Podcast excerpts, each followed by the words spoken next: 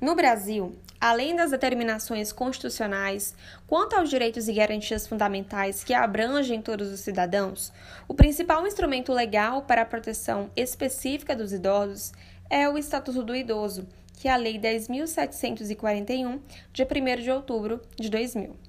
Em seu artigo 3, o Estatuto estabelece que a obrigação da família, da comunidade, da sociedade e do poder público assegurar ao idoso, com absoluta prioridade, a efetivação do direito à vida, à saúde, à alimentação, à educação, à cultura, ao esporte, ao lazer, ao trabalho, à cidadania, à liberdade, à dignidade, ao respeito e à convivência familiar e comunitária. Dito isso, os cuidados essenciais que o nosso próprio Estatuto do Idoso nos traz em seu artigo 3 vamos listar aqui cinco cuidados essenciais que as famílias, né, os familiares e aqueles que convivem com os idosos devem ter para com esses idosos.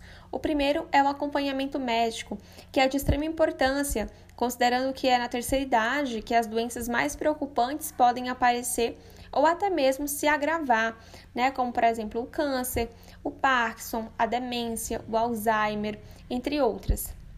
Então, os responsáveis pelo idoso devem ali estar sempre verificando, se certificando se os principais exames e consultas necessários estão sendo cumpridos e, é, sempre que possível, né, acompanhando pessoalmente esses idosos até o médico.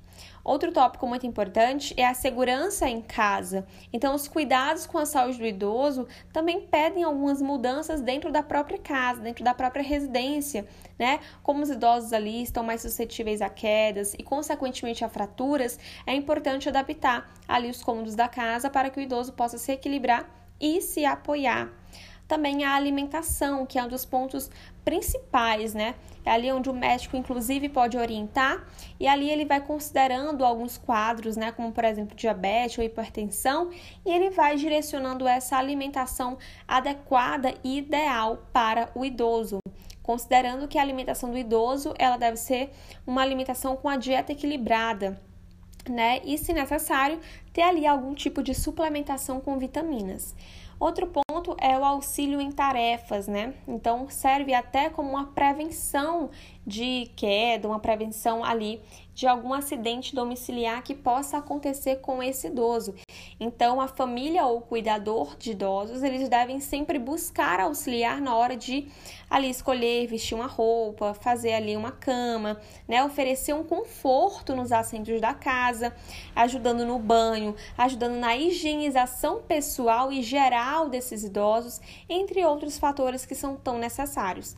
As atividades físicas e as atividades sociais, né, as interações sociais também que, é muito, que são muito importantes